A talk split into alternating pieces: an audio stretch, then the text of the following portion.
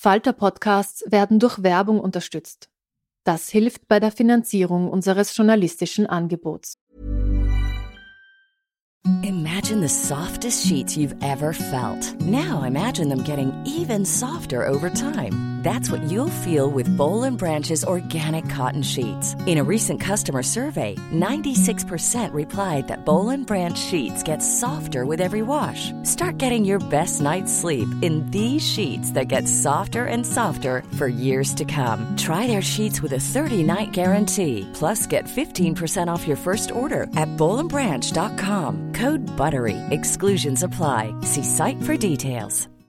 Millions of people have lost weight with personalized plans from Noom, like Evan, who can't stand salads and still lost 50 pounds. Salads, generally, for most people, are the easy button, right? For me, that wasn't an option. I never really was a salad guy. That's just not who I am. But Noom worked for me. Get your personalized plan today at Noom.com. Real Noom user compensated to provide their story. In four weeks, the typical Noom user can expect to lose one to two pounds per week. Individual results may vary.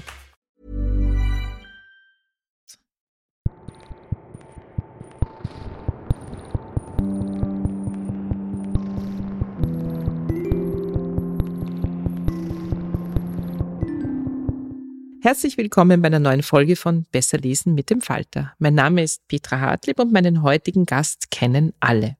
Sein Roman Gut gegen Nordwind war ein riesiger Bestseller, ja ist es heute noch. Danach folgte ein üppiges Werk an Romanen und zahlreichen Theaterstücken.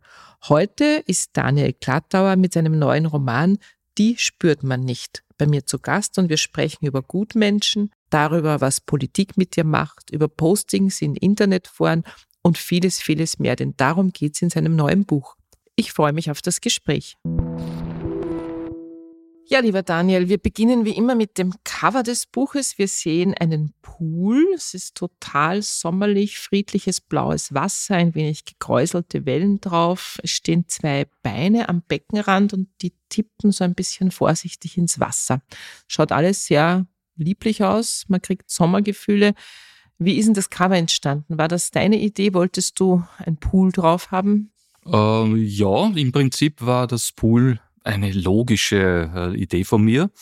Das Pool wollte ich, mehr habe ich mir dazu nicht gedacht und ich tue mir mit Covers immer enorm schwer. Mhm. Ich würde das zum Beispiel, wenn ich das jetzt beobachte, würde ich das gar nicht als lieblich betrachten, sondern es hat irgendwie was, ähm, ja, etwas Unruhiges, so ein leichter Unheil-Touch ist da schon drinnen und drum passt, finde ich, ganz gut zur Geschichte. Ja, das stimmt. Jetzt, wo du sagst, die gegäuselten Wellen könnte man auch ein bisschen als Risse in einer Oberfläche sehen. Ja, in dem Buch gibt es einige Risse. Ja. Es sind ein paar Risse, auf mhm. die kommen mhm. wir noch zu sprechen. Der Titel heißt Die spürst du nicht. Und ich musste lange nachdenken, an was mich dieser Satz erinnert. Und dann ist mir eingefallen, den hat meine Oma immer gesagt. Meine Oma hat immer gesagt über die Kinder, die braver waren als ich. Also zum Beispiel bei meiner Cousine, da hat sie immer gesagt, die Babsi, die spürst du nicht. Also das ist eigentlich ein sehr negativer Ausdruck, finde ich. Wenn man sagt, man, man, spürt jemanden nicht, dann ist der, also dann mhm. bedeutet das eigentlich nichts Positives, zumindest nicht für mich. Mhm. Na, für mich eigentlich ist es zumindest neutral, wenn nicht sogar positiv, weil bei mir steckt da dieses wienerische die spürst gar nicht drinnen. Ja. Ah, die spürst gar nicht. Die ist so brav, so ein braves Kind, die spürst gar nicht. Ja. Die ist so unauffällig. Ja. Und das trifft's natürlich total. Aber im Spüren, das Wort Spüren ist mir natürlich, das ist also nicht, und die äh, sind Wörter, die schon in einem Titel vorkommen können, aber es geht ums Spüren mhm. und im Buch geht's überhaupt ums Spüren und um die äh, ja, um die Fähigkeit zu spüren, um den Willen, etwas zu spüren und um Menschen, die es einem vielleicht schwer machen, sie zu spüren. Mhm. Und um etwas eben nicht zu spüren oder sich selber nicht genau. spüren. Ja, wir müssen mal ein bisschen in den Inhalt einsteigen, damit wir da die Hörerinnen nicht so auf die Folter spannen, äh, um was es da jetzt geht. Es geht nicht um einen Schwimmwettbewerb, ähm, wir haben es zunächst mit zwei Familien zu tun, die so ein bisschen kammerspielartig in einem gemeinsamen Urlaub in der Toskana aufeinandertreffen. Äh, vielleicht könntest du uns die Mitglieder dieser Familie so im ganz kurzen Abriss mal vorstellen. Mit wem haben wir es denn zu tun? Ja, das sind die Strobel Marinex. Ähm, da ist die Mutter eine Grünabgeordnete, ich, also eine Frau, die in der Öffentlichkeit steht, eine sehr taffe, ja, eine Frau, die alles schupft, also so wie wir sie in unseren Bekannten- und Freundeskreisen ja schon äh, sehr gut kennen. Also eine, eine tolle Frau, die sich sehr viel aufladet, die aber dann vielleicht ein bisschen auf sich selbst vergisst. Dann gibt es ihren Ehemann, der ist ein sehr gescheiter Mensch, allerdings ist er ein bisschen obergescheit, ähm, also nicht nur ein bisschen, sondern ziemlich. Und er kommt so mit philosophischen und sonstigen äh, Themen, also immer wieder mitten in den Alltag hinein und nervt damit. Auf der anderen Seite er war ein gescheiter, lustiger Mensch und das ist dann in Zynismus übergegangen. Auch das kennt man bei älter werdenden Menschen leider, bei Männern überhaupt ganz gut. Und dann gibt's zwei Kinder, die, die kleinen Kinder, das kleine äh, ist jetzt nicht so von Bedeutung. Und das größere Kind, die 14-jährige Sophie Luise, ist, spielt auch eine tragende Rolle. Das ist die 14-jährige Tochter, pubertär und gelangweilt von der Familie. Und äh, sie möchte ganz gern diesen Urlaub so möglichst angenehm hinter sich bringen und hat dazu dringend eine Freundin gebraucht. Das sind einmal die Strobel Marinex. Und dann gibt's die Binders, da ist er ein sehr robuster, ein sehr hemdsärmeliger, äh, hemdsärmeliger typ. typ. genau. Äh, ein Winzer, also der so richtig zupacken kann. Äh, ich hole mir ja immer Berufe, wo ich mich ein bisschen auskenne. Äh, beim Winzertum ist das zum Glück schon so. Und die Melanie ist wieder ganz anders, ist eine sehr kultivierte, feine Frau, die allerdings äh, ja, ein bisschen äh, sich auch hinter sich selbst versteckt. Also in, im Vergleich, das sind zwei Freundinnen, die beiden Mütter. Und sie war also immer die Schwächere, die Ruhigere, die immer im Hintergrund geblieben ist, die nicht, äh, nicht so tätig wurde. Ja, und da gibt's dann auch noch ein Kind dazu. Das ist auch nicht so wichtig. Ja, damit sind wir es einmal durch. Und eine Hauptperson fehlt noch. Eine Hauptperson fehlt noch, über die reden wir dann gleich. Also mir ging es erstmal um diese vier Erwachsenen, weil so beginnt das auch das Buch und das ist das, was mich eigentlich sofort in den Bann gezogen hat, als ich zum Lesen angefangen habe. Auf den ersten zehn Seiten bekommst du die vorgestellt und man kriegt eine ganz genaue Vorstellung von ihnen auf diesen zehn Seiten. Alleine durch die Beschreibung und wo sie Urlaub machen und wie sie da hinkommen und wie sie miteinander reden. Äh, es war eigentlich noch viel schlimmer. Ich habe mir gedacht, ich kenne die alle vier. Ich kenne die alle vier. Das sind alles aus meinem Bekanntenkreis ähm, und habe mir dann gefragt, okay, kennst du die auch? Woher hast du das? Du kennst sie natürlich nicht. Ich weiß, wie man Bücher schreibt. Das mhm. sind sozusagen Prototypen.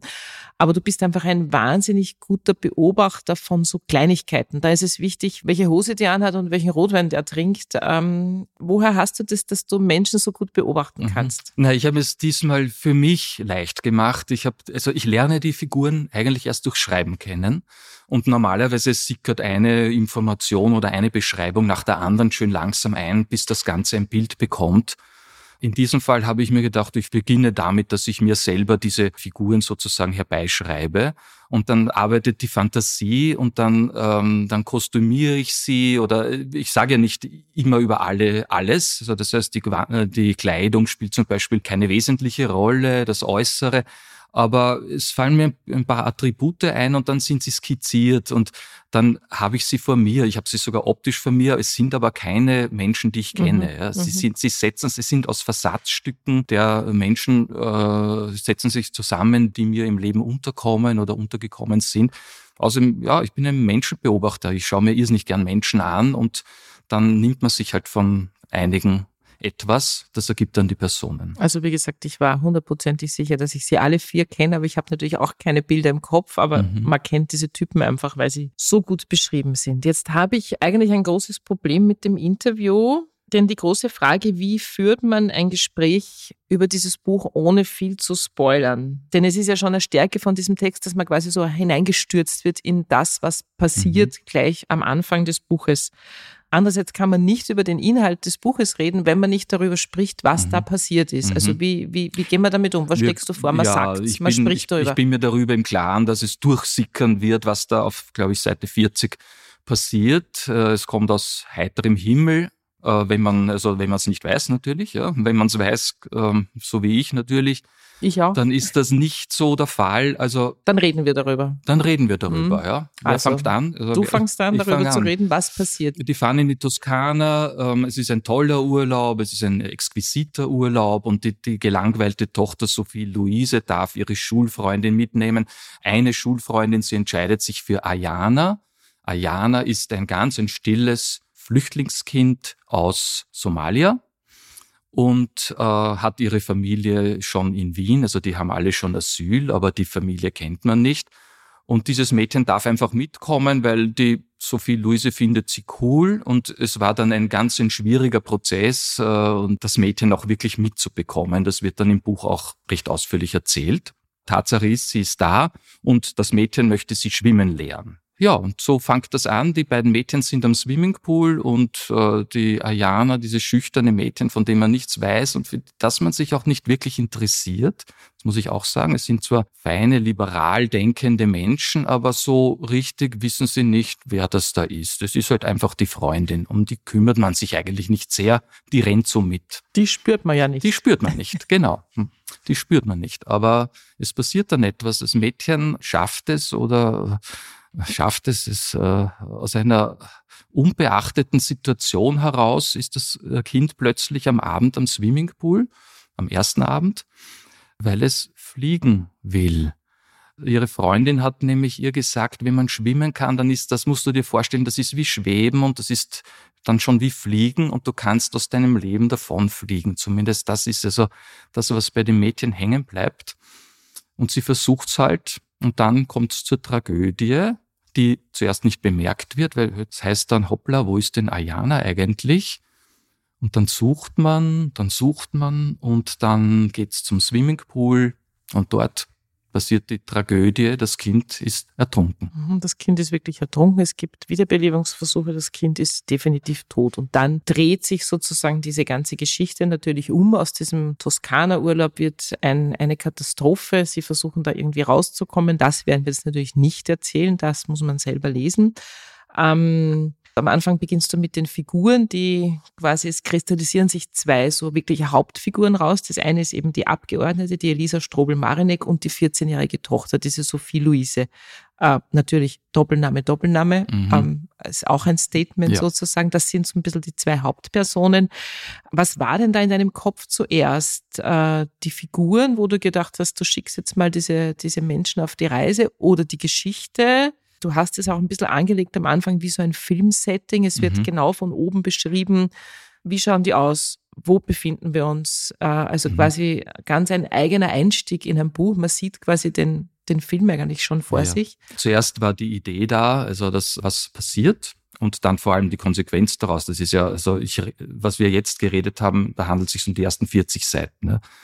Das Folgende ist natürlich äh, dann die spezielle Geschichte, um die es mir geht. Aber zuerst war mir die Idee da und die Figuren sollten aus unserem, sagen wir mal, aus unserem Milieu sein. Das sollten also äh, sollten feine, eben liberale, Ausländern aufgeschlossene, äh, sensible auf Flüchtlingsproblematik äh, seiende Menschen sein. Und äh, dementsprechend habe ich sie mir dann äh, zurechtgelegt dann passiert das Unglück und ja, dann zeigen sie ihre verschiedenen Facetten und ihre verschiedenen Seiten. Und noch einmal zu dem Stil, ja, das war natürlich ganz entscheidend für mich. Ich habe zuerst am Anfang vorgehabt, ich möchte das wie ein Drehbuch schreiben. Schauen wir mal, wie weit ich damit komme. Ich bin damit ziemlich weit gekommen und äh, ich finde das im Nachhinein auch, ich habe es beim Schreiben schon gemerkt, das ist für mich die ideale Form, wie man diese Situation, die dann zu dem Unglück führt, beschreiben kann, als wäre die Kamera ständig drauf. Mhm. Wenn ich Bücher schreibe, ist das bei mir auch immer eine sehr filmische Angelegenheit. Mhm. Ich sehe so richtige Filme ablaufen. Ich sehe das als Film.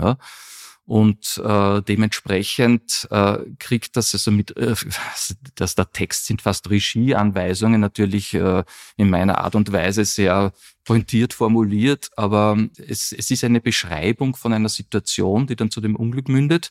Und dann kommt es immer mehr ins Erzählerische hinein. Also erst ist sozusagen der Blick von oben ein bisschen. Das ist aber auch der Grund, warum du als Leserin so reingeworfen wirst, weil du hast sofort das erste Bild. Also du hast mich im Grunde nach zwei Seiten hast mich gehabt und mir gedacht, okay, was passiert da jetzt? Ja, das ist natürlich ein super Trick.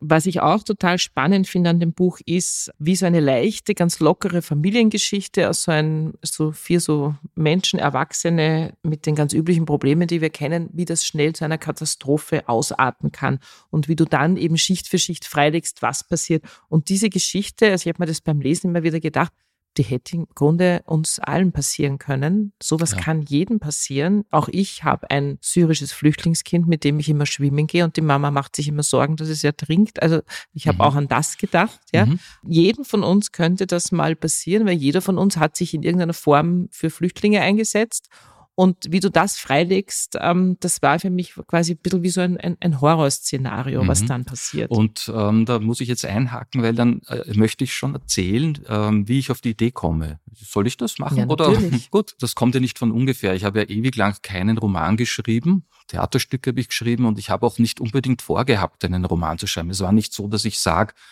äh, jetzt äh, muss es sein jetzt schreibe ich den Roman, sondern mir ist diese Idee gekommen und sie ist aus meinem eigenen Leben gekommen. Wir haben einen Toskana-Urlaub vor uns gehabt, zwei befreundete Familien mit Kindern und wir haben, äh, Lisi und ich, meine Frau und ich, wir haben ein 14-jähriges nicht somalisches, sondern afghanisches Mädchen mitgenommen, nämlich unsere Madina, das ist ein Flüchtlingskind, äh, das wir betreuen und äh, wir sind die Paten von ihr und sie hat dort schwimmen gelernt in, in einer dieser Nächte davor, bevor wir diesen Schwimmurlaub äh, angetreten sind, habe ich mir schon gedacht, dass, weil man, es schießen einen dann oft schlimme Dinge durch den Kopf.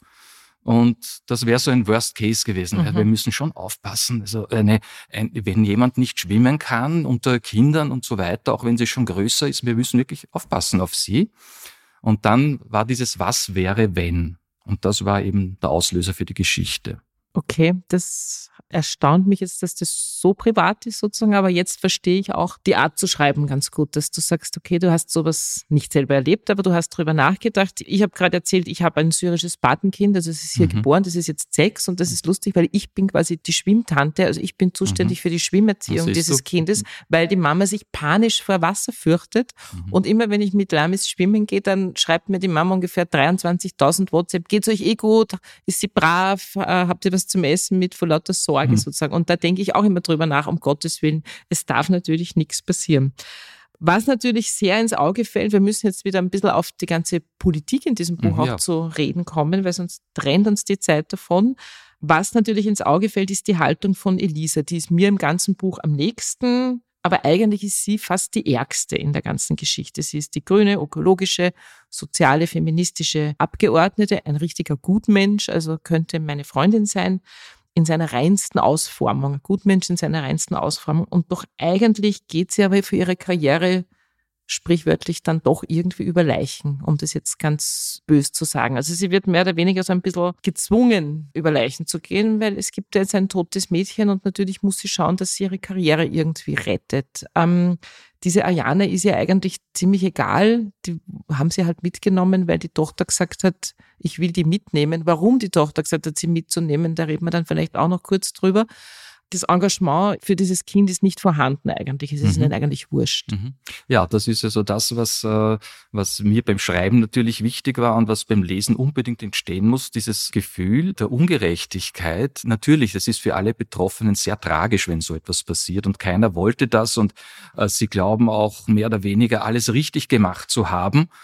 Also sie sind sich keiner Schuld bewusst, sondern, sondern das stürzt sie sozusagen in ein, in ein Elend Entschuldigung, ich muss da ganz kurz mhm. einhaken. Da gibt es einen wunderbaren Satz im Buch, mhm. den habe ich mir sogar rausgeschrieben, weil es ist ihnen natürlich ganz wichtig, dass niemand schuld ist.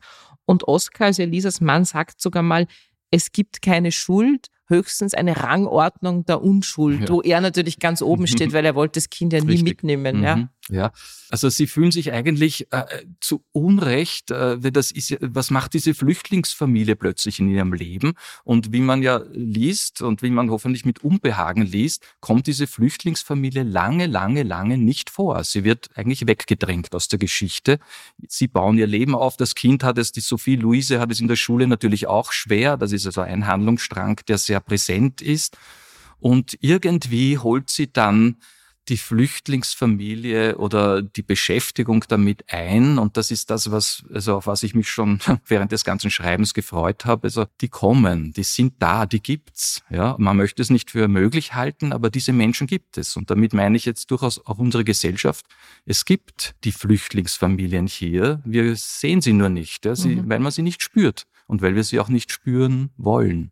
Es gibt ein langes Interview mit der Strobel Marinek in dem Buch. Das könnte auch quasi eins zu eins aus dem Profil abgeschrieben sein mhm. oder ähm, mitgetippt sein, wenn sie bei Barbara Stöckel zu Gast ist mhm. oder was auch immer. In der Situation, als sie das Interview gibt, ist sie am Tiefpunkt ihres Lebens angekommen. Es ist so aus dem Leben gegriffen, dieses Interview, dass man glaubt, es ist echt. Sie spricht über die sogenannte Flüchtlingskrise, sie spricht über das Problem der muslimischen Männer, der verschleierten Frauen, aber auch über ihre eigene Rolle als Politikerin, dass sie einfach nur geliebt werden will.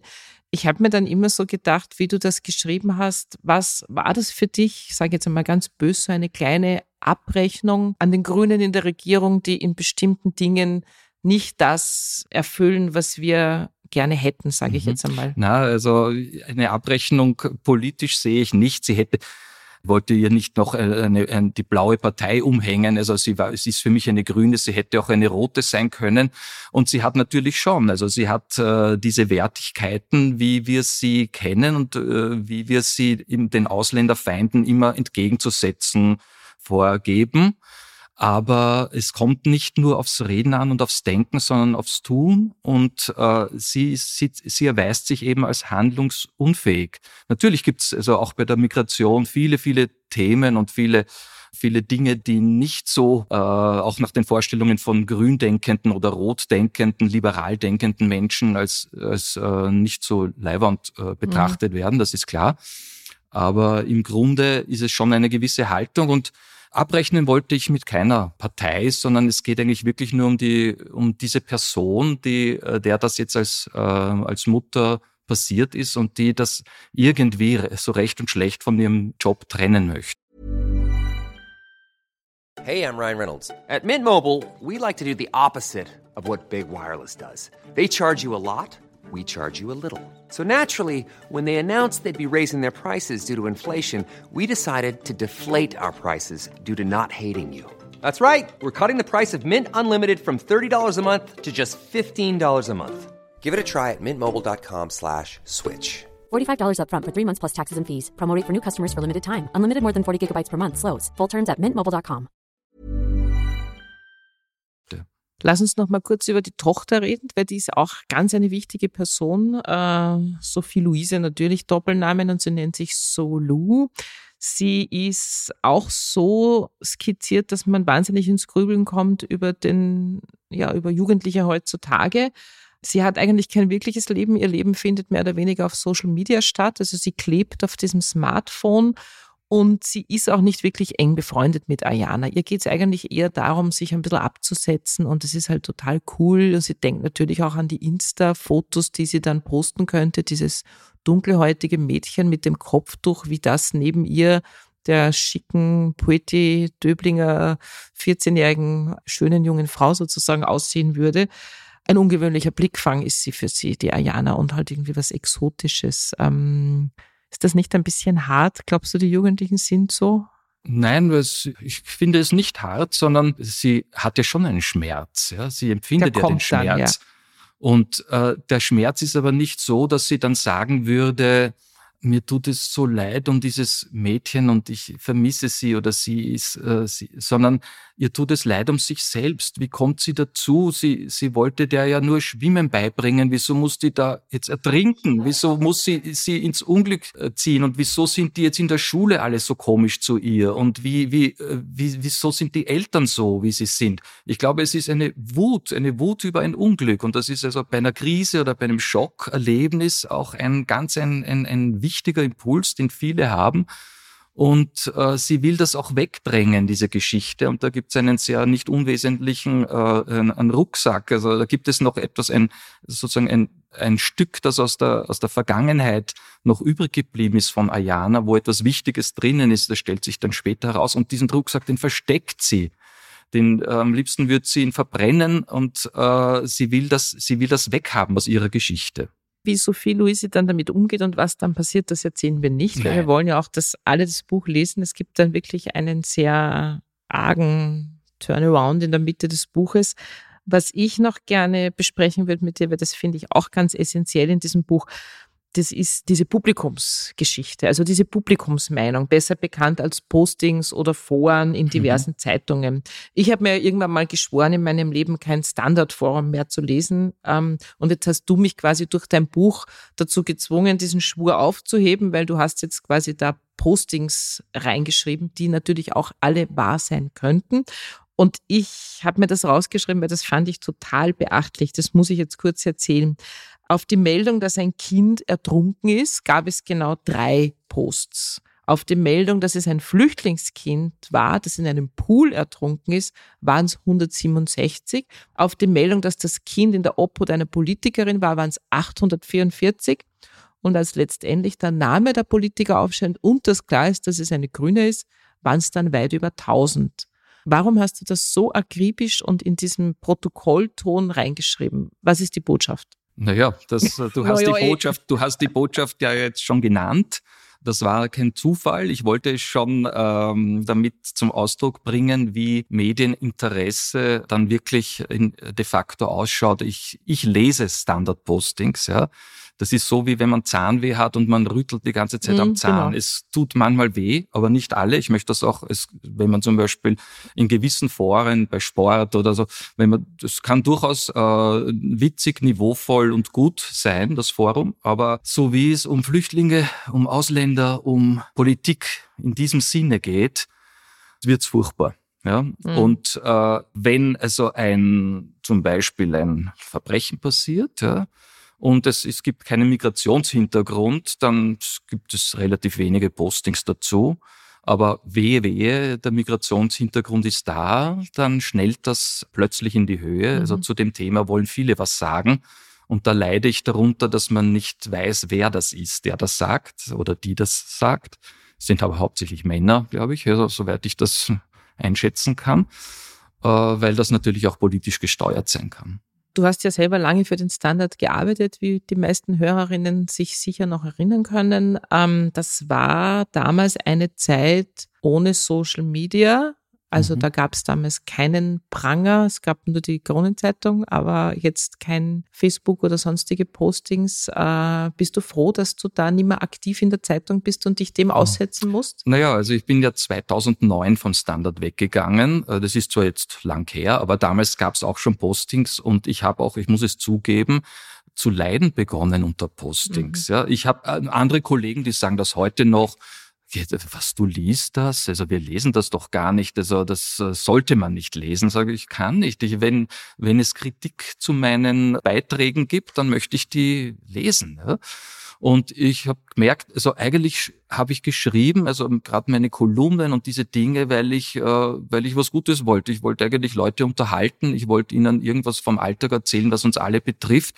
Und ich wollte dann niemanden damit äh, weder langweilen noch ärgern noch sonst was. Und bei manchen Postings habe ich dann das Gefühl bekommen, die wollen das nicht, die, die, die, denen gefällt das nicht, die wollen das nicht haben. Das hat mir ein bisschen die Lust auch daran mhm. genommen. Mhm. Also ich muss schon zugeben, dass mich das gestört hat. Ja und dass es mir schon deshalb auch etwas leichter gefallen ist, mich dann von dem Journalismusjob, den ich ja an sich geliebt habe und der ja in dem Buch immer wieder auftaucht. Also ich bin ja hier auch ein Journalist, mhm. weil ja immer wieder Medienberichte vorkommen. Aber es tut mir also leid, den Beruf nicht mehr auszuüben, aber ich erspare mir diese Art von, von Feedback, die einen wirklich oft runterzieht. Also in diesem Buch ist sehr viel persönlicher Daniel Klattauer drinnen, ist eigentlich so ein bisschen mein Fazit. Es ist ähm, der Journalist drinnen, der quasi mit dem journalistischen Blick auf das Ganze schaut. Es ist der Theaterstückeschreiber drinnen, der das Ganze wie ein Theaterstück mehr oder weniger aufzieht, den Roman. Es ist der Gutmensch Daniel Klattauer drinnen, der mit äh, Flüchtlingskindern auf Urlaub fährt und sich engagiert in sozialer Arbeit.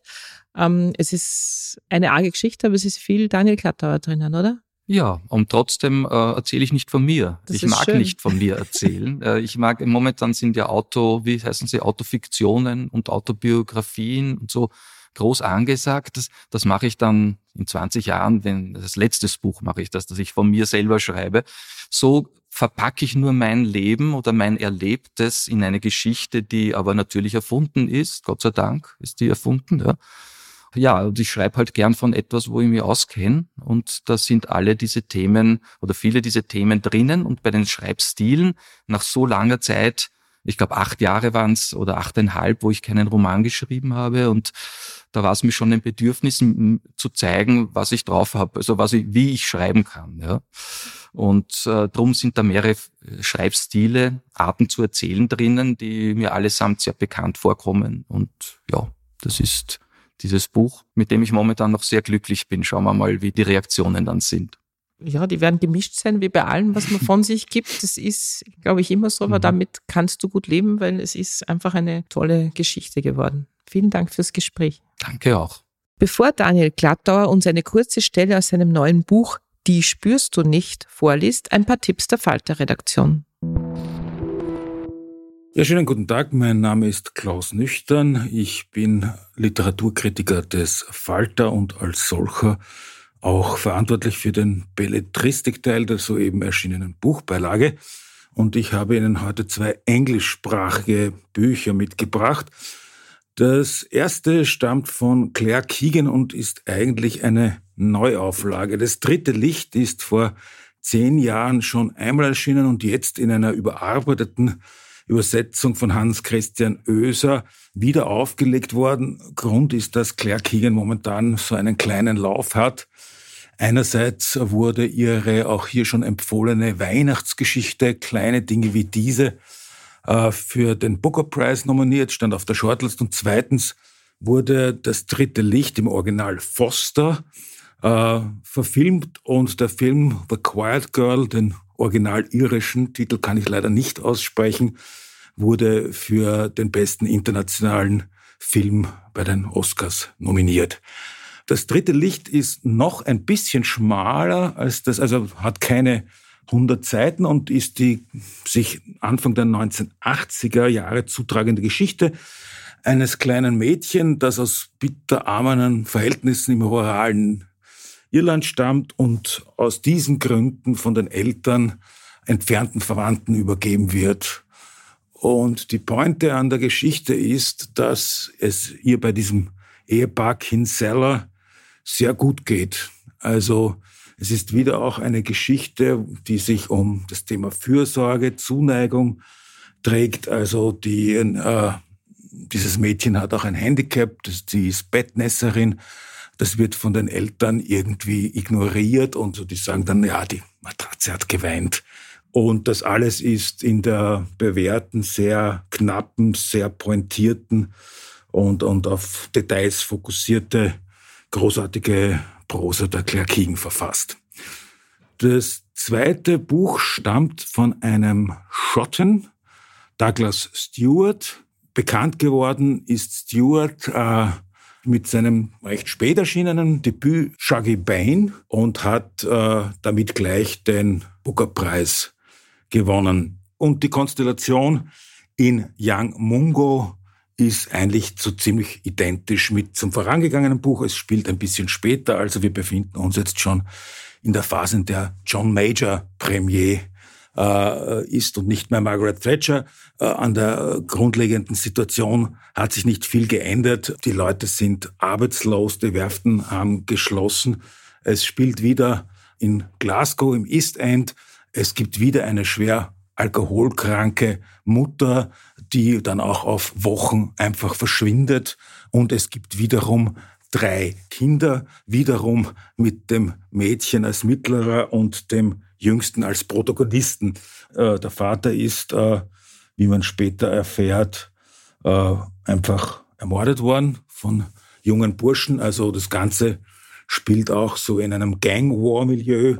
Äh, der älteste Bruder von äh, Young Mungo, Hamish, Haha genannt, ist ein unscheinbarer, aber sehr brutaler und sadistischer Anführer einer protestantischen Gang, die sich dann halt am Wochenende mit den Katholiken kloppen. Das ist so für viele das einzige Freizeitvergnügen, was es gibt. Und der Roman spielt jetzt auf zwei Ebenen. Auf der einen erfährt man eben, wie sich dieser Mungo in einen Buben verliebt, einen gleichaltigen Buben, der zu allem Überfluss, also nicht nur, dass das ohnehin das Letzte ist, was es gibt, dort schwul zu sein in diesem Milieu, ist er auch noch Katholik und ein bevorzugtes Opfer seines großen Bruders. Die andere Geschichte ist ein Ausflug mit zwei älteren Männern. Das ist die ganz, ganz, ganz schlechte und ganz, ganz schlecht ausgehende Idee der Mutter, äh, wie die hört, dass sich der jüngste Sohn nicht so sehr für Mädchen interessiert, wird sie hellhörig und denkt sich, der soll jetzt endlich einmal mit Männern Männervergnügungen nachgehen und einen Angelausflug machen. Und das führt dann einerseits dazu, dass er von beiden missbraucht wird. Äh, zum anderen ist es das erste Mal, dass Mungo einen See sieht. Also überhaupt das erste Mal, dass er mit 15 Jahren aus seiner Hut hinauskommt. Und das Großartige an den Büchern und Romanen äh, von Douglas Stewart ist, dass sie bei aller Brutalität und allem, was desillusionierend und deprimierend ist, doch immer auch eine Feier der Solidarität, der Loyalität äh, und, und der Zuneigung sind. Also nicht nur diese sich zart anspinnende Liebesgeschichte mit einem taubenzüchtenden Buben, auch kein sehr viriles Hobby, äh, sondern auch die äh, Schwester ist eine, eine unglaublich gewinnende, patente äh, Person, die die Rolle der Mutter übernimmt.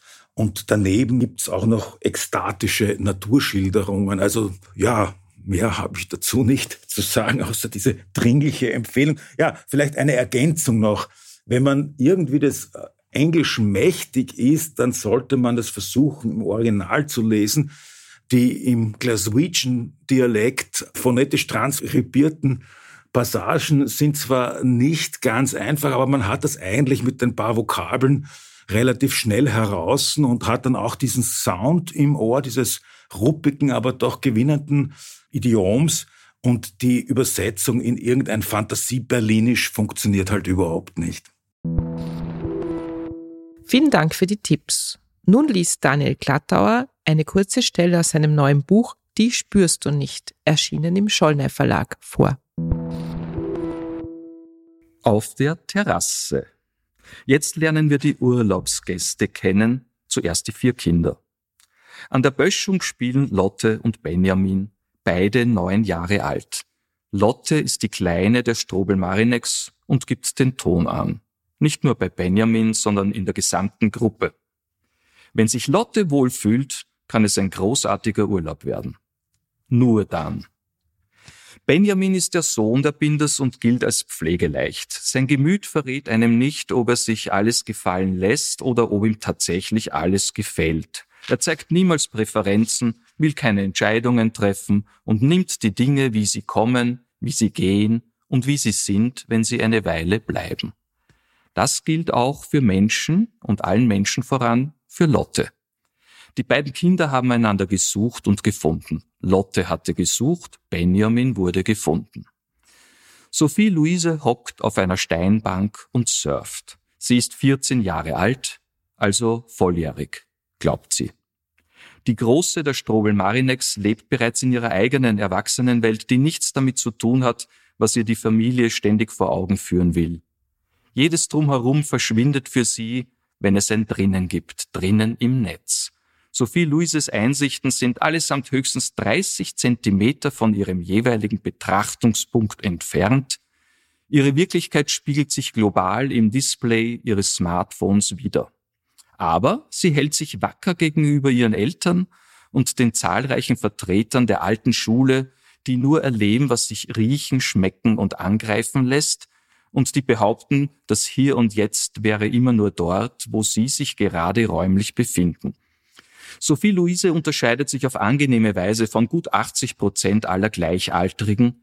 Sie trotzt und revoltiert nicht. Nein, sie lächelt sich, zugegeben ein wenig spöttisch, durch ihre Pubertät. Und sie verfolgt selbst in schmerzlichen Trennungsphasen vom Internet, im qualvollen Offline-Dasein, in der sogenannten physischen Geselligkeit ihrer Familie und Freunde eine Art pädagogische Mission. Sie will ihrer Umwelt zeigen, was im Leben zählt und wie man alles besser machen könnte. Wir lernen bald ihren Vater kennen. Da kommt ihr das zart dunkelhäutige Mädchen, das neben ihr kauert und ihr schüchtern über die Schulter schaut, wie gerufen. Ayana ist ein Flüchtlingskind aus Mogadischu. Vor vier Jahren, als Ayana zehn war, floh die somalische Familie aus einem Lager in Äthiopien durch die Wüste nach Libyen, wurde ein halbes Jahr später auf die italienische Insel Lampedusa geschleppt und gelangte schließlich nach Österreich, wo alle vier nach vergleichsweise kurzer Zeit Asyl bekamen. Ihre Eltern, ihr zwei Jahre älterer Bruder Abdulaziz und Ayana selbst. Ayana hat gelernt, in sich hineinzukriechen und sich zu verstecken. Sie kommt sich offensichtlich verloren vor. Diesen Eindruck erweckt sie zumindest bei allen anderen, egal wo sie sich gerade befindet. Hier in der Toskana, mitten im Paradies der wohl situierten Individualtouristen mit westlichem Kultur- und Genussanspruch, wirkt sie besonders deplatziert. Man fragt sich unweigerlich, wie um alles in der Welt es sie hierher verschlagen konnte. Nun, sie war sozusagen Sophie Louises Reisebedingung. Ohne Ayana, ihre nachholbedürftige Schulfreundin, wäre die Große gar nicht mitgefahren. Und es war ein wahres Husarenstück der Strobel Marinex, das somalische Flüchtlingskind mit auf die Reise zu nehmen, Ayana aus der muslimischen Zwangsjacke ihrer Familie zu schälen, vorübergehend vom Kopftuch zu befreien und in eine Geländelimousine zu setzen, die sie in echte europäische Sommerferien der gehobenen Klasse bringen würde. Sophie Luise hat nun jedenfalls ihren Urlaubsauftrag. Sie will ihrer Freundin das Schöne am Guten der westlichen Welt zeigen und sie etwas vom Leben der Privilegierten lehren, das sie selbst freilich für das ganz normale Leben hält. Deshalb sind beide hier. Und die Erwachsenen können aufatmen und davon ausgehen, dass nun wohl alle vier Kinder eine Juliwoche lang sinnvoll miteinander beschäftigt sein werden. Das war's schon wieder mit Besser lesen mit dem Falter für heute. Unser Gast war Daniel Klattauer mit seinem neuen Buch Die spürst du nicht, erschienen im Schollner Verlag. Wir hoffen, es hat Ihnen gefallen. Abonnieren und bewerten Sie uns bei Apple Podcasts, bei Spotify oder in der Podcast-App Ihrer Wahl. Alle Informationen zu den einzelnen Büchern bekommen Sie auch auf falter.at slash Buchpodcast oder in den Shownotes zu jeder Episode. In zwei Wochen gibt es eine neue Folge. Ich freue mich auf das nächste Mal.